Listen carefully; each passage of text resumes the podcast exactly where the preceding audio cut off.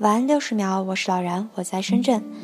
今天看了一段演讲，内容是两个母亲，他们一个儿子是在九幺幺遇难死亡，另一个则是策划这起灾难的其中一人，但是已经被判处死刑。受难者的母亲说：“人们得知他的儿子策划九幺幺被判处死刑的时候，他并没有跟我得到一样的同情，但是其实我们的遭遇是一样的，我们都失去了儿子。我宽恕他，人们也应该宽恕他。”爱来打击仇恨的感觉让我心为之动容。我们身边有很多不如意，更多的时候我们可能只是抱怨，甚至回击一些让我现在想想还后悔的话。我也曾恨过一些人，有的时候想想，生命你说不出来长短。现在你那么恨，如果有一天他不在了，或者你不在了，你还要让仇恨和烦躁停留在生命最后一刻吗？